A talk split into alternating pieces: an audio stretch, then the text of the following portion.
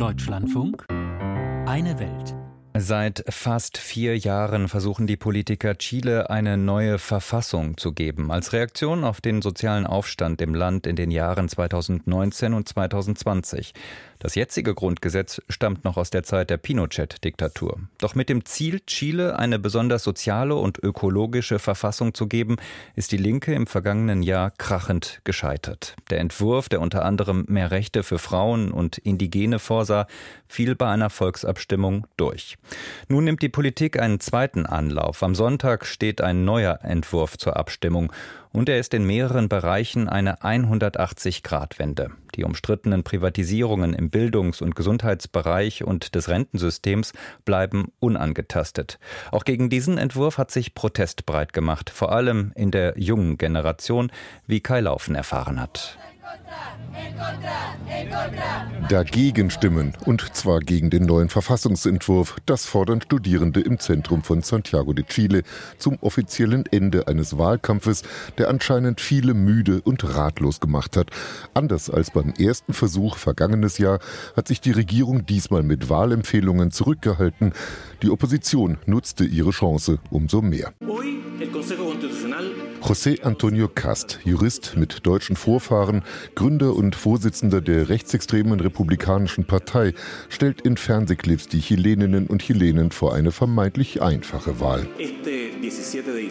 Am 17. Dezember werde ich dafür stimmen und ich bitte die Chilenen dafür zu stimmen, dass Chile die Ungewissheit beendet, den Verfassungsprozess abschließt und mit dem Wiederaufbau unseres Landes beginnt.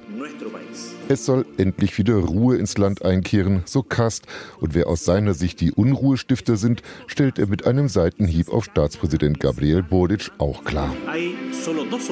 Es gibt nur zwei Möglichkeiten. Für die Annahme des Textes stimmen und den Verfassungsprozess abschließen oder man stimmt dagegen und bestätigt damit die Position von Präsident Boric, der radikalen Linken und vieler, die wollen, dass der Verfassungsprozess und die Ungewissheit offen bleiben.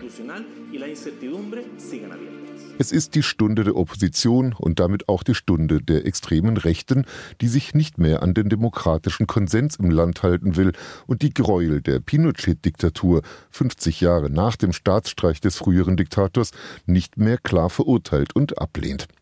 Chile habe sich damals am 11. September 1973 für die Freiheit entschieden, behauptet José Antonio Cast heute und twittert, Zitat, das Land, das wir heute haben, haben wir den Männern und Frauen zu verdanken, die sich erhoben haben, um die marxistische Revolution in unserem Land zu verhindern.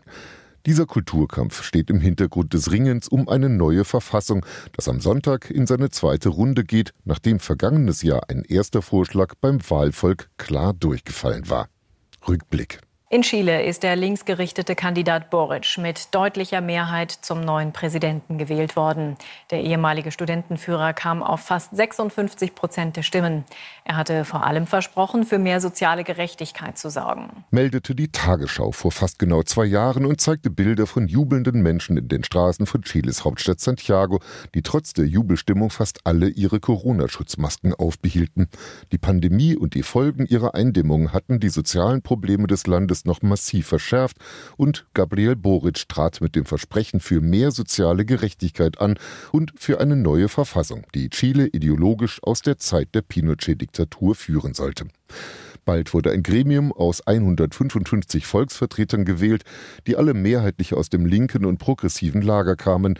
Rechte und konservative Kandidaten errangen nicht einmal eine Sperrminorität.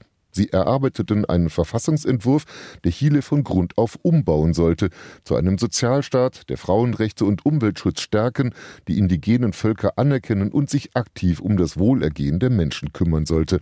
Doch im September vergangenen Jahres fiel der Vorschlag krachend beim Wahlvolk durch. Für den zweiten Anlauf einigten sich Regierung und Opposition auf ein parlamentarisch getragenes Gremium und es schlug die Stunde von José Antonio Cast, der die Präsidentschaftswahl zwar verloren hatte, aber dessen republikanische Partei nun 23 der 51 Mitglieder im Verfassungsrat stellte. Dadurch hatten die Rechtsextremen ein Vetorecht. Von Juni bis November arbeitete das Gremium einen Vorschlag aus, am Sonntag steht er zur Wahl. Im Gespräch mit Javier Macaya, dem Vorsitzenden der staatstragenden rechtskonservativen Partei UDI, wird schnell klar, wie sehr sich dieser zweite Vorschlag vom ersten unterscheidet. Er enthält Dinge, die für die Hauptsorge der Menschen heute sehr relevant sind, nämlich die Sicherheit irreguläre Einwanderung, die Stärkung der Polizei und ihrer Eingriffsrechte, der Vorschlag wertet unsere demokratischen Institutionen auf, aber mit einer starken Betonung auf die Sicherheit. Und vor allem wird er es leichter machen, in Chile zu regieren. Frauenrechte, soziale Absicherung, Recht auf Bildung treten hinter dem Wunsch nach Schutz vor angeblich gestiegener Kriminalität zurück, für die vor allem die privaten Medien des Landes die Einwanderer aus Haiti und Kolumbien verantwortlich machen. Der Diskurs ist klar nach rechts verschoben. Immerhin, meint Javier Macaya, erwähne der neue Verfassungsvorschlag Frauen rund 25 Mal, die jetzige Verfassung nur zweimal. Und es würden Rechte festgeschrieben wie gleiche Lohn und gleiche Zugang zu öffentlichen Ämtern und das Recht auf einen Kita-Platz ab drei Monaten nach einer Geburt. Seine Partei habe sich immer an demokratische Entscheidungen gehalten, betont Makaya, und könne auch mit einer Abstimmung des Entwurfs leben. Leiden würde das Ansehen der Politik. Wird der Vorschlag abgelehnt, wäre das eine vertane Chance für Chile. Meines Erachtens würde das die Ablehnung der Bürger gegenüber der traditionellen Politik, die nicht in der Lage war, Antworten innerhalb der Politik zu finden, nur noch verstärken.